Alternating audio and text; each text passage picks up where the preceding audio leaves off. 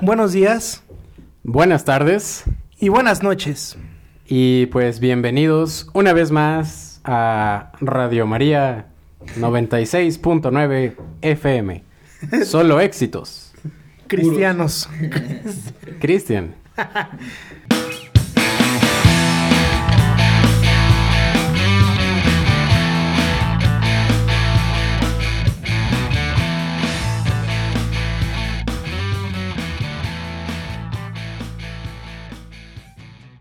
Bueno, eh, ¿cómo están chavos? Eh, Estamos de nuevo aquí en un formato que a nosotros en lo personal nos gusta mucho, que es el audio only. Creemos que tiene un poquito más de calidad que el formato en video, pero bueno. Eh, ¿De qué vamos a hablar esta semana, CJ? Pues vamos a hablar de alias el cochinote, de alias Don Rabo Verde, de Woody Allen. Mi director favorito, gracias. es un rabo verde, la verdad. Sí, sí, la verdad sí tiene ese oscuro capítulo que sigue abierto en su vida. Pues no solo un capítulo, de hecho la película de la Ah. cual vamos a hablar hoy, pues es un rabo verde tal cual, un indeciso, un Christian, pero ya grande, ¿no? Es la, es la película, no, no, Es el no. que quiere seguir. Sí. No, esta película es considerada por muchos como la obra máxima de Woody Allen. Estamos hablando nada más ni nada menos que Manhattan. La película, pues muchos dicen que mejor hecha de él, mejor lograda, con todo lo que pudo sintetizar de manera social, filosófica, cómica. Todo eso, un diálogo, un, más bien unos diálogos excelentes, fotografía hermosa, o sea, tiene planos muy buenos, juegos de sombras, y pues, ¿por qué no agregarle el toque esnovista o un poquito pretencioso del que le gusta tanto a los directores de renombre, que es el blanco y negro? Ah, yo pensé que ibas a decir Nueva York. Porque También, ese también. es el recurso argumental para todos los mamadores que les gusta Nueva York. Eh, amigo, que yo sé que tú sabes quién eres, no te ofendas porque es Mamador. eh, mamador. No, no, Nueva York es una ciudad que evoca, es una ciudad que inspira. Y pues sí, o sea, este Woody Allen, la neta, eh, se inspiró demasiado en Manhattan. O sea, de- decir Nueva York es decir también otras ciudades, pero Manhattan es como que la cúspide, ¿no? De la del degenere. Puedes hablar, Cristian, estamos grabando en una pista. Sí, ¿no? Y lo que, lo, lo- lo que te iba, iba a comentar ahorita que dijiste que pues es el recurso tan así. Hasta hace un año, precisamente, Woody Allen sacó pues su segunda película que se sitúa en Manhattan, que se llama Una tarde lloviosa en Nueva York. Eh, Una tarde vi llover. Pero pues Eh, fíjate. Corre y no estabas tú. a- ahí, ahí atrás escuchó producción Llorando. llorando. Pero pues bueno, em, ¿quieres comentarnos los, las generales técnicas, CJ? O... Antes, antes de empezar con las generales, ¿qué te parece si pues tú fuiste el que propuso el tema Woody Allen? Así que ¿por qué no nos platicas un poco de Woody Allen en general? Y además, pues ¿por qué no nada más tú lo consideras así, sino en general el mundo del cine lo considera pues uno de los máximos exponentes del cine? Bueno, esto lo que estoy a punto de decir a continuación es muy subjetivo. Usualmente a la gente que pues idolatramos, tenemos admiración por ellos, vamos a hablar bien. Obviamente no podemos negar que este señor, como dices tú, no es un rabo verde y pues nadie puede negar eso. Está casado con una hija que adoptó, así que pues bueno. Empezamos porque esta película pues me parece que viene después de em, en español se llama Interiores, que es la película que la precede, pero como tal él traía una, podríamos decir, un eco muy grande que dejó con Annie Hall, película de la que hablaremos en un futuro, es mi película favorita, bueno. Dejó un eco, ¿por qué? Porque pues para su tiempo eh, fue una película que estaba muy bien hecha, de hecho tuvo muchas nominaciones, no estoy seguro si ganó algún Annie Hall, pero pues bueno, este señor siempre ha hecho cine muy bueno, ha hecho un montón de cine. Si te pones a ver su carrera, filmografía, series, eh, donde ha dirigido, donde ha solo escrito, donde solo ha actuado, es enorme. O sea, es una persona que se ha dedicado a trabajar, trabajar y trabajar en el cine. Y pues nunca ha parado. De hecho, ahí tiene una serie en Prime Video muy chistosa que se llama Crisis, Crisis en seis escenas. En En- las tierras infinitas. ya sé. En la cual lo podemos ver, pues, replicando el humor particular que tiene él. Que ¿Cuál es este humor? Bueno, él es una persona sumamente intelectual. Alias, pues, una persona Alias mamador, exacto, Exacto. exacto. Es una persona Dilo, mamadora. dilo. Él se burla mucho de esto, a pesar de que él es uno de ellos, ¿no? O sea, tan así, te da ejemplos de comedia usando a los hermanos Marx. Eh, ¿Quién? qué- o sea, ¿qué, qué persona? Es como si nosotros, no sé, algo cultura pop mexicana de comedia usáramos. Si usáramos a los polivoces, por ejemplo. No los estoy comparando ni remotamente, pero estoy usando este tipo de ejemplos. Que él usa comedia muy vintage, muy antigua que podríamos ver. Y pues es, tiene un humor atemporal en el cual se burla de esta clase intelectual. De hecho, la película es una burla de esto. Y al mismo tiempo él es un mamador Exacto, ajá. O sea, se representa como una persona que, pues, es un. Vamos, desde el, desde el punto en que el protagonista es un guionista, ya. Ahí tienes una receta para hacer una película sumamente pretenciosa. Pero bueno, eh, ¿por qué me gusta mucho este director? Por su humor, humor, más que nada, estas películas no, a lo mejor no son visualmente, bueno, salvo esta, no son visualmente arrolladoras, eh, no son, no tienen a lo mejor a veces la mejor selección de música. De hecho, mucha gente se desespera porque dice que solo están hablando. He ahí la clave del por qué me gusta el cine de este señor. Los diálogos están muy bien hechos, son de un humor muy ágil, eh, usa juegos de palabras, juegos de cultura pop, eh, referencias eh, de la gente que pues se considera a sí mismo intelectual. Es una joya escuchar esto si te gusta, si estás en el mundo, porque pues, de, de esta onda, porque si tú a lo mejor no ubicas a los hermanos Marx, no ubicas un poco a lo mejor de la condición de Estados Unidos de esa época, del movimiento beatnik, pues es- está aburrida la película. Realmente solo habla de un vato que está indeciso, dos mujeres, un camino. Así está la persona del protagonista de esta película, pero pues tú CJ que me habías comentado que no habías visto nada de Woody Allen, me parece. Sí, o sea, de hecho no, no he visto hasta ahora nada de Woody Allen porque, o sea, yo sé que está ahí, sé que es un gran exponente del cine, pero eh, dije, es Woody Allen, algún día lo tendré que ver a huevo, forzosamente. Conocía la cultura popular de Woody Allen, que es un rabo verde, que es un tipo feo, eh, ¿qué es belleza, no? De hecho, esa es una pregunta que se hacen dentro de esta película. Pero, ¿qué es belleza? ¿Qué es fealdad? A Woody Allen le ha dicho que es un tipo feo, eh, que es un genio, que escribe películas, que dirige películas, que actúa en sus películas y se cumple el caprichito de besar y de tener relaciones sexuales. No, obviamente no, no tal cual en la película, ¿verdad? No, no es una, no son películas expresivas. Pero es como si agarraras un tipo así que digas, "Esta- este güey está bien culero. Y, y se pone como actor principal porque quiere besar a, a la chica de 17 años, como en esta película. Siendo él un cuarentón ya, o sea, para la fecha de esta película, Manhattan, 1979, eh, Woody Allen ya era un cuarentón. Tenía 42 años, me parece. Y o sea, se lo está dando a una chava de 17 años. Que sí tenía 17 años, creo. Si no es que 18, pero o sea, es lo mismo. No mames. Sí, pero eh, aquí, aquí vemos eso que, que refieres tú. Es lo que me gusta de su cine. No, bueno, no, no la sé, no la ah, parte. pinche de- sucio, pinche guarro. no la parte de la pederastia, sino que él como es una persona que dices dice pura mamada, pero pero está bien fundamentada y deja trasfondo pues interesante el sus pequeños monólogos, debates, sus eh, conversaciones innecesariamente profundas que tiene con todos los personajes de la película y no solo en esta en todas. Pero pues es una persona que busca rodearse, ¿no? Por ejemplo, su mejor, a su mejor amigo le dicen Yale. Es su apodo, Yale. No le dicen así porque sea el apellido o algo, ¿no? Le dicen porque estudió ahí, porque está en este mundo, porque es una persona muy inteligente. Y como dices tú, la su ahí parejita, podríamos decir, pues es una chica que quiere ser actriz, ¿no? O sea, ya desde ahí estamos de que está intrínsecamente metida en este mundo. Desde que Christian dice la palabra intrínsecamente, ya sabemos que es un mamador. Y por eso le gustan las películas de mamadores como Woody Allen. Eh, desde luego que no es una película para cualquiera. Es una película en blanco y negro. Estamos hablando de que era una época en la que el color ya había crecido muchísimo, ya se había experimentado con películas a color muchísimo.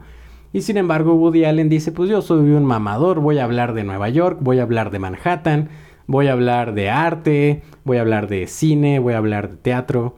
Eh, hay bastantes referencias, sobre todo al principio de la película, en las que de plano no entiendes qué está pasando. Si no eres una persona mamadora, no, no entiendes qué está pasando. O mejor dicho, si eres una persona mamadora, vas a decir que sí entiendes qué está pasando. Y es como Mank, por ejemplo. Exacto, es lo que te iba a decir. Es el recurso que todos los. Bueno, no vamos a hablar mal de ningún director, pero ustedes saben qué onda con Roma, saben qué onda con El Faro, saben qué onda con Mank. O sea, son películas que se hacen como capricho de su, de su director. No necesariamente. A ver, díganme por qué. eh, ¿Por qué las ponemos.? ¿Por qué siempre que vamos a hablar de una película de cine de culto? no podemos evitar que caigan estos supuestos. O sea, tan así que Logan, una película de superhéroes, la sacaron en blanco y negro después para darle este efecto, eh, podríamos decir, sombrío, este efecto, pues, melancólico, que es lo que busca evocar él con este cine, ¿no? Y burlarse al mismo tiempo de eso. Sí, la verdad es que sí es un genio Woody Allen, eso nadie se lo puede negar. Mucho menos nosotros, que somos un par de pelmazos que están hablando de cine, ¿no? Y que los escuchan aproximadamente 50 personas a la semana. Güey, sí, son 50. Pero bueno, digamos, vamos a darle prisa. Manhattan, una película de 1979, dirigida por el mismo Woody Allen.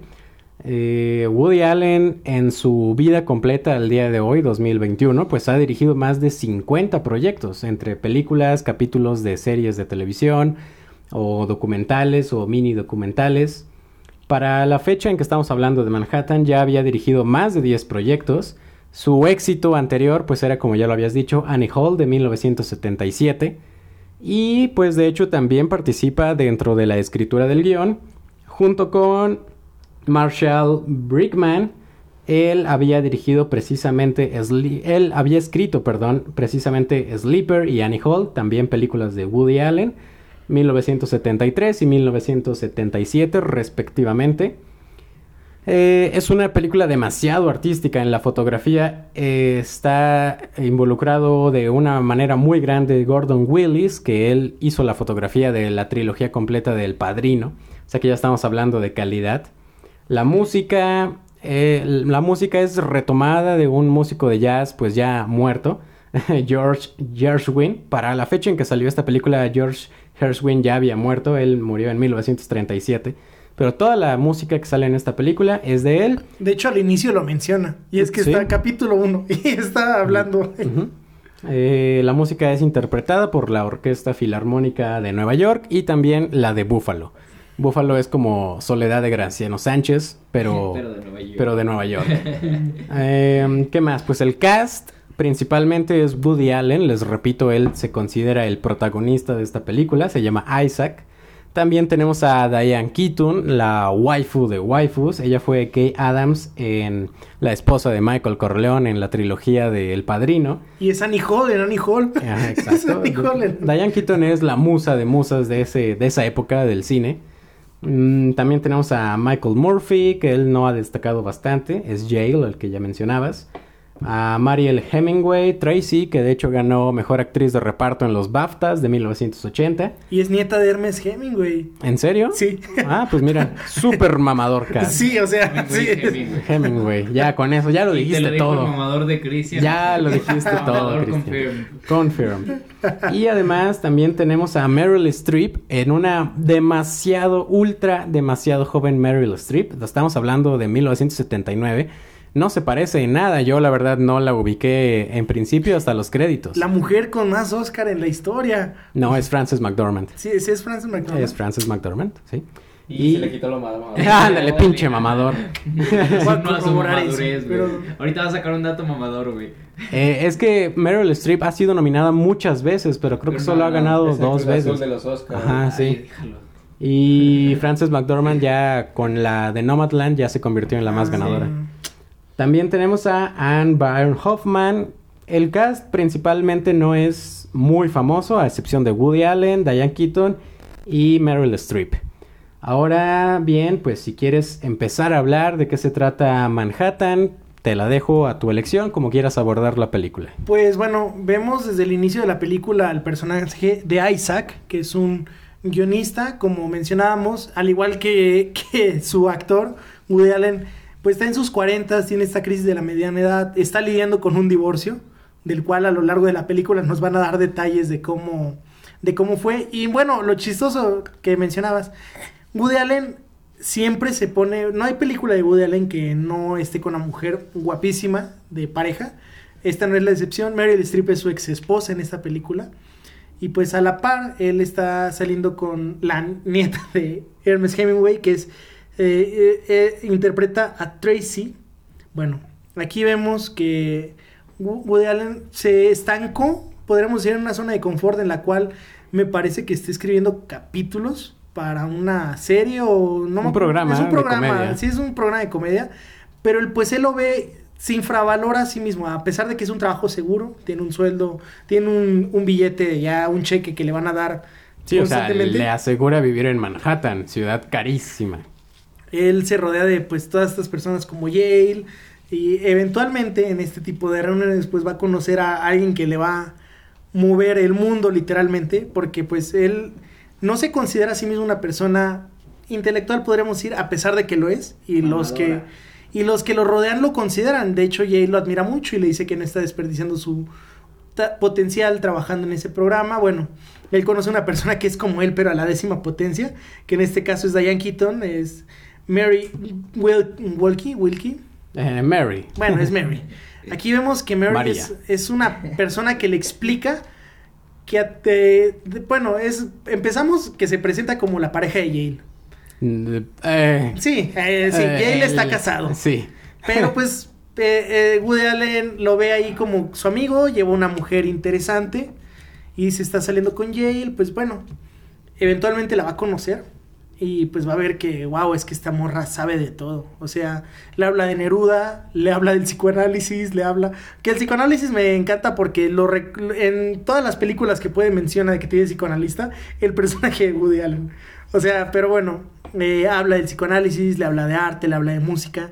Y este vato se queda como, wow. De hecho, le empieza a decir todas las parejas que ha tenido y son parejas intelectualmente superiores a Woody Allen. Bueno, es muy subjetivo hablar de quién es superior en, en qué rama, pero bueno, es, Sí, me- porque de hecho lo ejemplifican más adelante en la película de que le había hablado de un erudito que le abrió el mundo sexual y de repente lo presentan como ya casi el final de la película.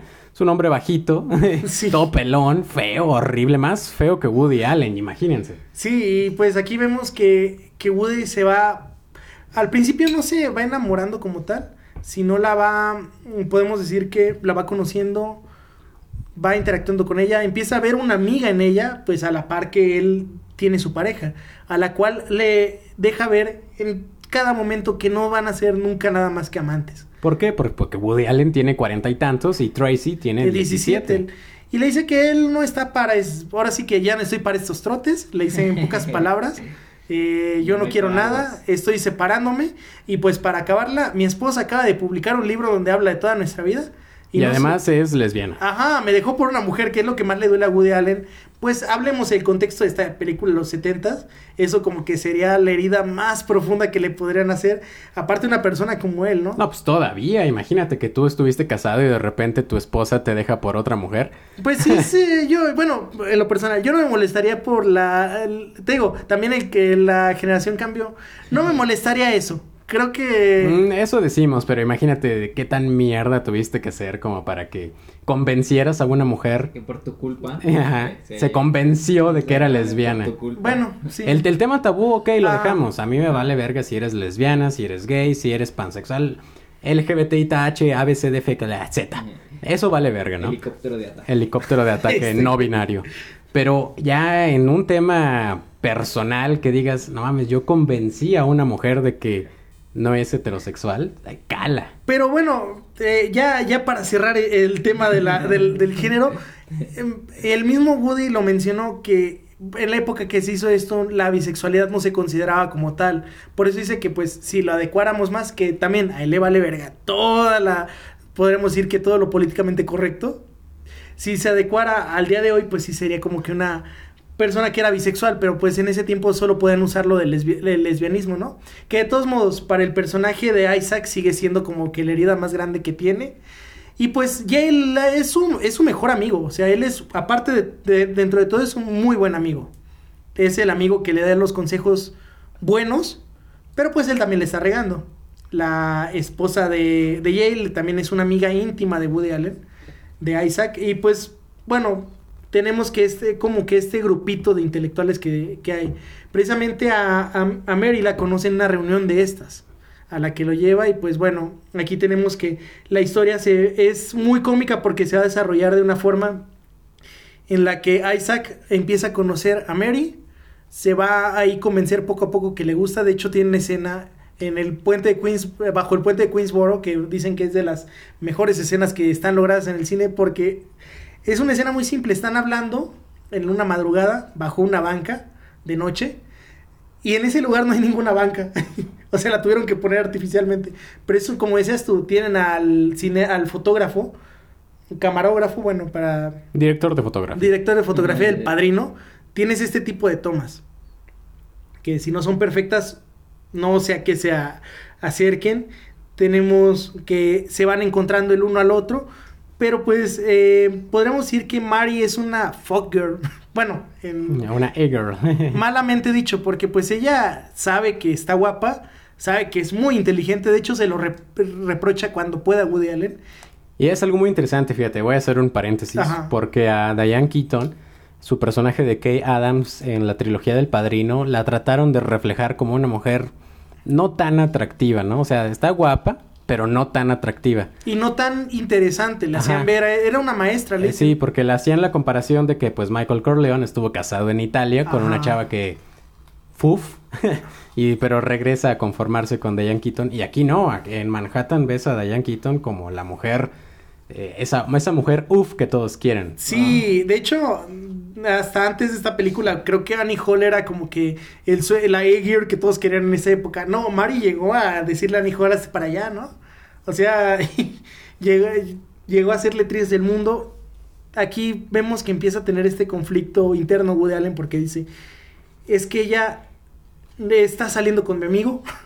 Mi amigo está casado, está haciendo algo mal y se justifica a sí mismo que lo que, que si empieza a salir con ella no va a estar mal. Aprovecha de que Yale tiene estos conflictos en los cuales si sigue o no con Mary porque él está como este, él está a gusto en su en su relación, ¿no? Él dice que él está a gusto con su esposa y todo. Y pues aquí vemos que la película se refleja un chapulineo entre intelectuales. Es la película del chapulineo. Sí, porque eventualmente Mari le va a decir, pues ya, o sea, ya, ya fuiste mi simp un buen rato, dale. Y- Pero es, que- es que es, es una indecisión grande porque Sí. mm, eh, Mary al mismo tiempo quiere a Jail, pero al mismo tiempo dice esto está mal. Y Jail dice yo te quiero Mary, pero al mismo tiempo es que estoy casado, ¿no? Ajá, y de hecho lo- se lo hace ver de una forma de que es el de, de me voy a divorciar y la fregada. Y a la mera hora no, o sea, Yale prefiere como que la conformidad de su matrimonio deje herida a Mary, lo que hace que se conforme con el segundo lugar, que es Woody Allen. Porque bueno, estamos hablando de que Yale era una persona que se consideraba atractiva, ¿no? Y aparte pues era como que lo contrario a Woody Allen. Era mucho más alto, era, pues lo pueden considerar, a Woody Allen mucha gente lo considera afeminado, este era como un intelectual, un chat. Sí, Michael Murphy, la neta, Era un era, chat. era guapo para la época, bastante guapo, hay que decirlo, las Sí. cosas como son. Y, Uf, Ma- y, Mari se, se conforma con, con este, pues podremos decir Isaac, pero a, a la par, ella me parece que al principio no sabe que está saliendo con Tracy. Sí sabe, sí sabe, nada más que hay una libertad de pensamiento aquí en esta película tan grande que, o sea, la coprotagonista está saliendo con un güey que es casado y luego pues se va con el amigo de ese güey que está casado que al mismo tiempo está saliendo con una morra de 17 años.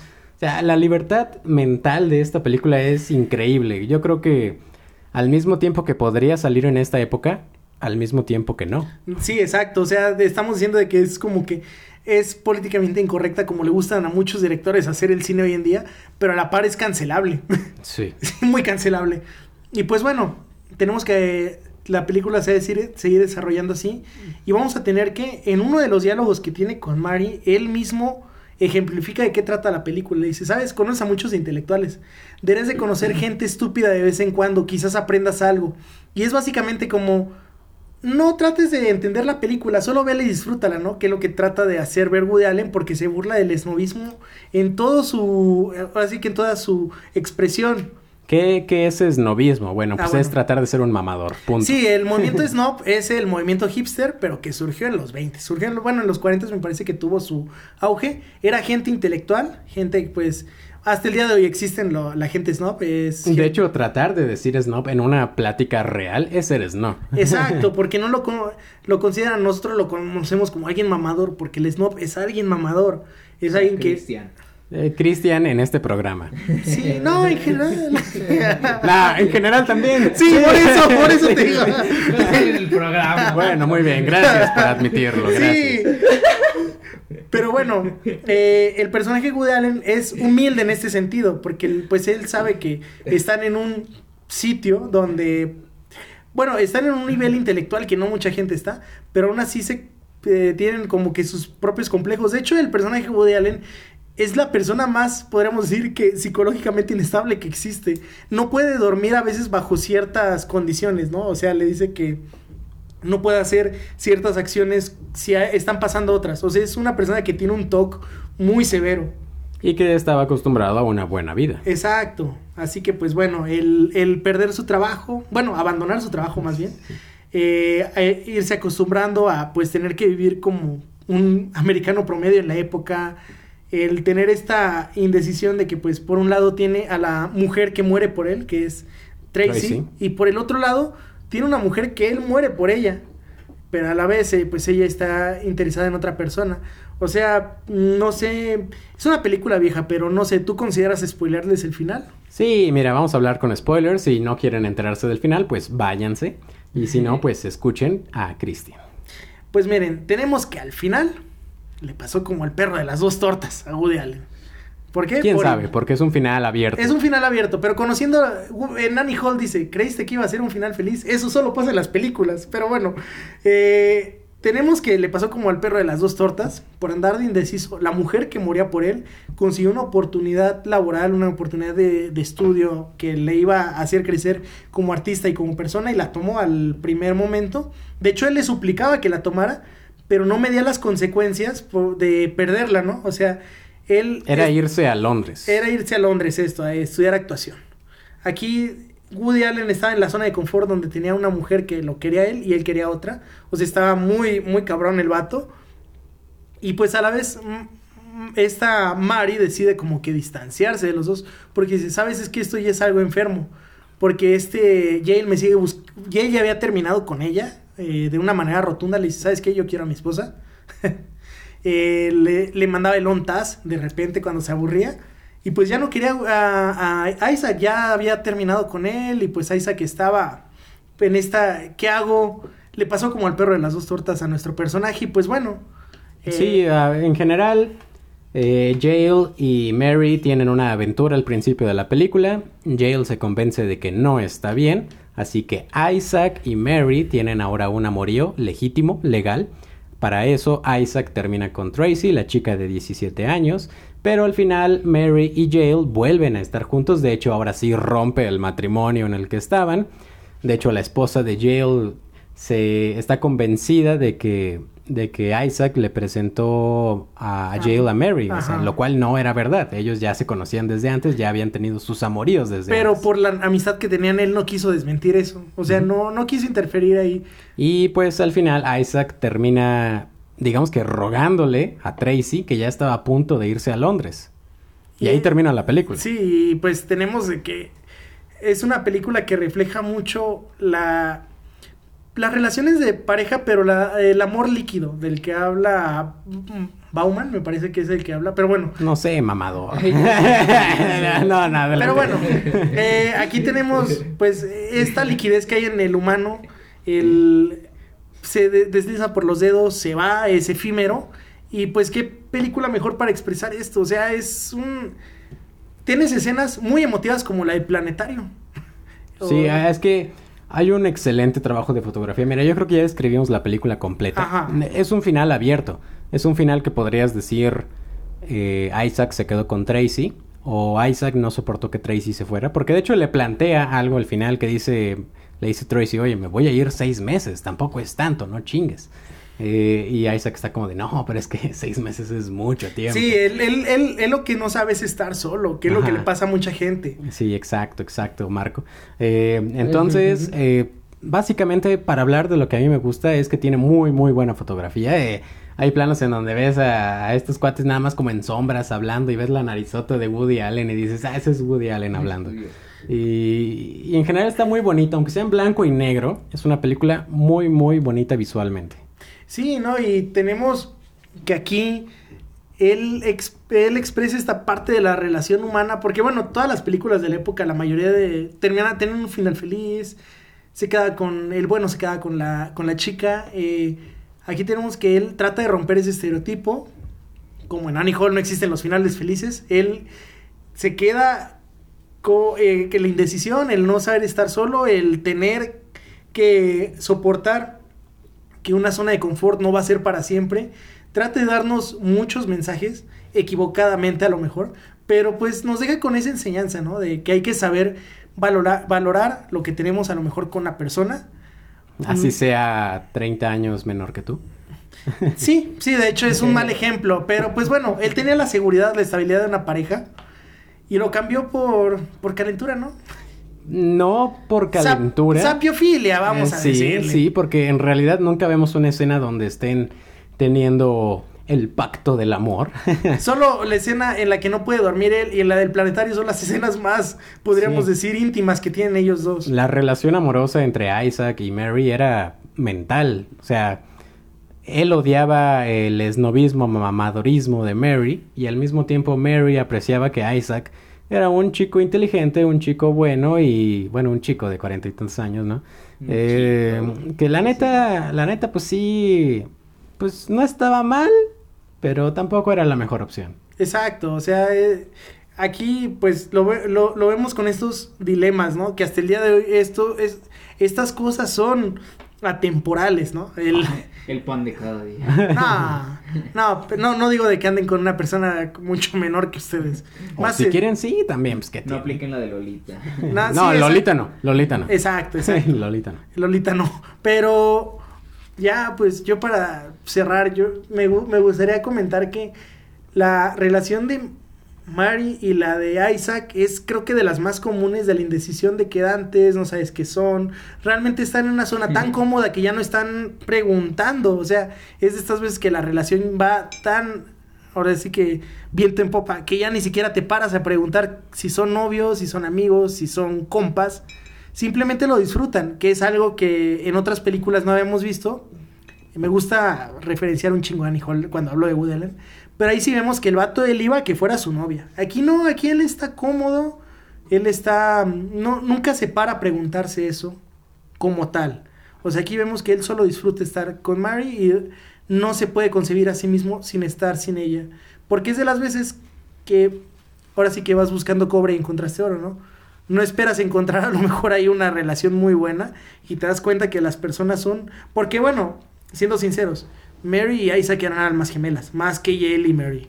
Este es- va a ser un amor fallido de esos que... Jail sí era el calenturiento. Sí, el Yale era el ontas, porque pues Yale, si quería algo intelectual, tenía a su esposa, que también no se quedaba atrás. Ella era, de hecho, ella era la más eh, moralmente sensata de los tres, porque ella le replicó desde el principio, oye, ¿y por qué andas con esta chica, no?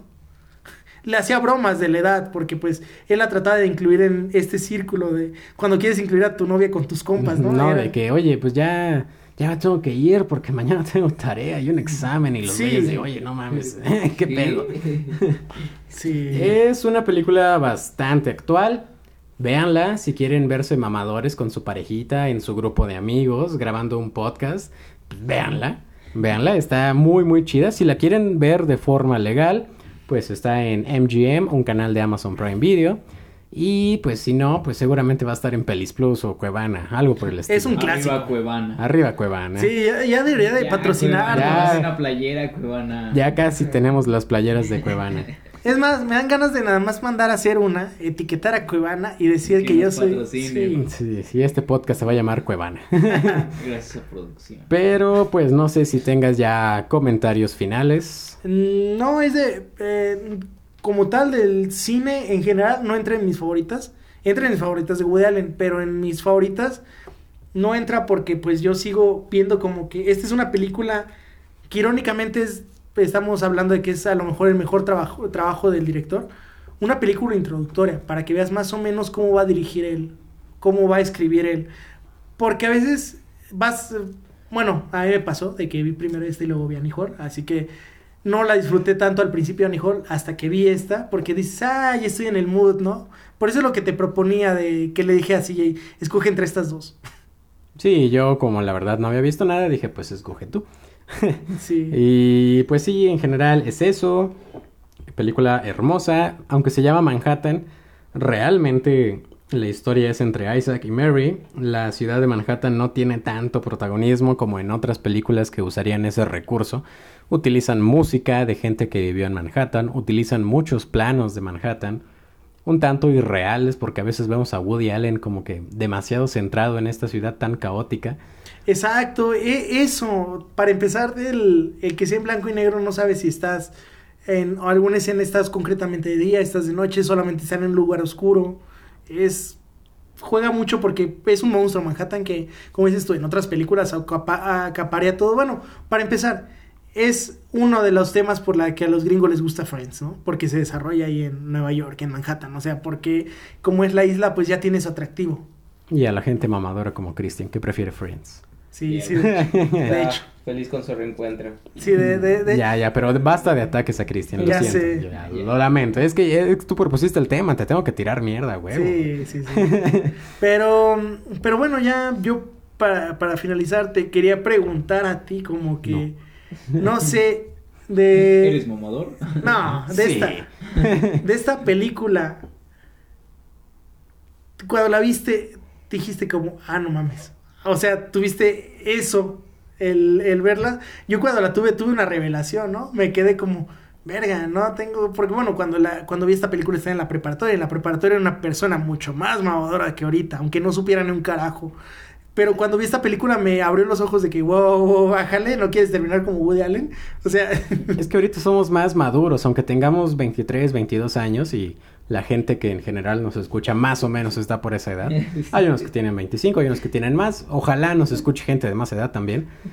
Pero visto desde la perspectiva, por ejemplo, de Tracy, que tiene 17 años, si yo hubiera visto esta película en esa época, también hubiera pensado mucho como Tracy, ¿no? Como de eres el amor de mi vida, me voy a quedar contigo para siempre, eh, yo te amo, aunque no sé qué signifique el amor. Y ahora no, o sea, la ves y dices, bueno, es que Woody Allen tiene razón, pero Tracy también tiene un poco de razón, pero Mary también tiene un poco de razón. Es una película bastante madura que la tienes que ver muy objetivamente después. O sea, primero vela eh, por la experiencia y después ya la ves objetivamente. Así que no me impresionó tanto, es algo que ya se ha visto muchas veces. Pero seguiremos hablando de películas de Woody Allen en un futuro, estoy seguro. Son muchísimas películas, así que Sí. va a haber muchísimos capítulos de Woody Allen. ¿Qué más? Nada, ¿me quieres mandar algún saludo? Tú que estás en los stats de no sé si. Bueno, me- ah, que sí hay que mandarle un saludo. Luis Fer es el único que comenta, creo. Sí, Luis Fer, eh, yo sé que amas Manhattan, así que eh, Go Yankees, o no sé cuál sea su grito, cuál sea su lema, pero pues adelante. Si no has visto esta película, vela, te va a gustar. Sí, la verdad vale mucho la pena. Y pues bueno, ya nos vamos despidiendo. Em, la próxima semana quizás haya algún colaborativo, quizás no, quién sabe. Depende mucho del mood en el que estemos el fin de semana, que es cuando decidimos los temas. Sí, más que nada de los tiempos. Estamos hablando de que estamos acabando el semestre, ¿no? Mm, Es- sí, es un caos ahorita y pues esperen capítulos más, a lo mejor en este formato que tiene un poquito más de calidad en el- la cuestión del sonido. Eh, temas a lo mejor más, vamos a tener más capítulos colaborativos definitivamente en vacaciones.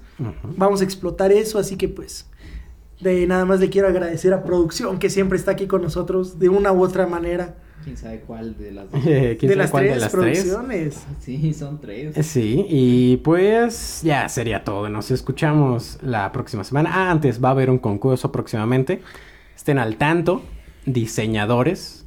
No van a ser taxistas. No todos de ustedes, algunos sí. Probablemente hagamos un pequeño anuncio antes del capítulo, así como que ahorita grabamos una cápsula y se las ponemos, porque no van a llegar hasta este punto del capítulo. Sí, quién sabe.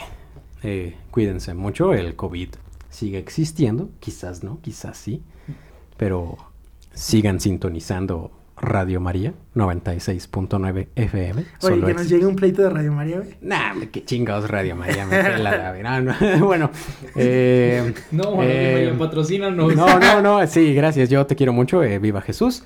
Y Cristian, nos escuchamos la próxima semana en Cortinas, el multado de Luisito Comunica. El multado de Luisito Comunica que no sabe ni siquiera ampararse, pero ya lo sabías, ¿no? Dice, qué loco. Eh, ya lo sabías, pero te platico.